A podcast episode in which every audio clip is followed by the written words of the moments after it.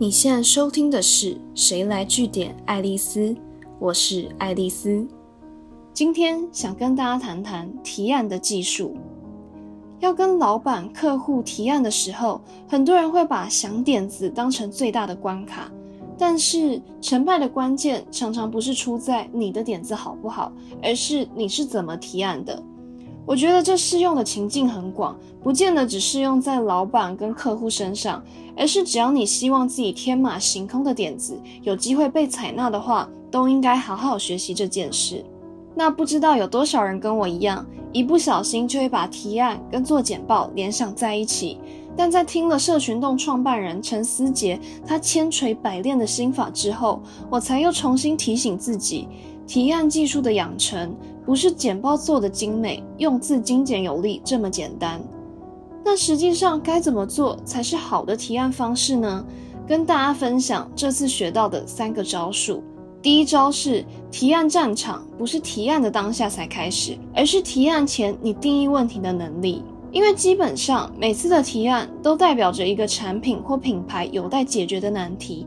越能看透背后真正的问题在哪，你的提案几率，也就是成功解题的几率也会越高。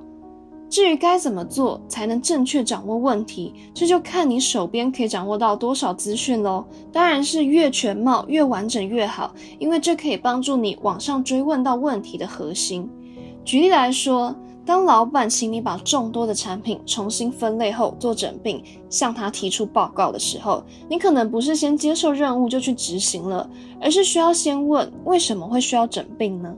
老板可能会跟你说他的困扰，例如是产品太多，但品质落差太大。好了，你也不是单方面接受资讯就好，而是应该再反问为什么落差会这么大。那老板可能才会说出真正的原因，例如可能是人力短缺，所以没有办法兼顾到品质。那我有这样的抽丝剥茧，你才会知道真正的问题出在哪。以刚刚的例子来说，问题就不是出在产品，而是出在人。但如果你没有追问问题的习惯，你就没有办法提出在人力有限的情况下，但可以做到品质控管、提升品质一致性的解方。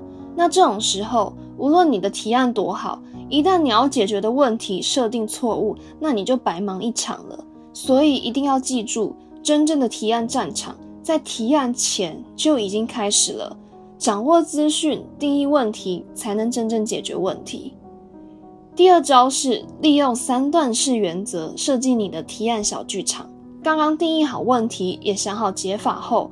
那接下来该怎么呈现才能让老板买单，就是你发挥战术的时候了。我刚提到的三段式原则，其实就是用最容易记忆的三个重点拉出提案的框架，而且这三个重点之间要能承先启后，是彼此密切相关的关系。我再举一个例好了。如果你必须说服老板从零到一打造一个品牌的社群，那你可以设定品牌社群定位、品牌生态系、品牌滚雪球三个具有连续性的阶段性目标，让品牌不是只从零做起，而是进一步设计的让品牌越做越大的长远规划。那善用这个原则，可以让提案发挥节奏感，让听者也比较容易记起来。那你就想哦，在成堆的提案报告中，如果有一个这样的报告，可以让老板快速掌握内容的话，你觉得他会采纳谁的想法来执行呢？最后一招就是不要急着开始，先创造属于你的主场。在这边要提醒的是，当你准备好提案的剧本之后，上场前的最后准备动作也很重要。因为基本上在你提案开始前的十分钟，听者就已经陆续就座了。那这种时候，不要让他们各自划手机，试着先打造一个愿意听你报告的气氛吧。你可以跟他们聊聊相关的产业新闻，或是聊聊你的准备过程，试着展现你的个性跟记忆点。千万要记住，不要让现场的空气凝结，或是干在那边做自己的事情。因为先发制人，打造自己的主场是成功提案非常重要的要素哦。今天的节目就到这边，如果你喜欢今天的内容，记得按下追踪关注我，之后还有更多有趣的观察和新知要跟大家分享哦。谁来据点爱丽丝？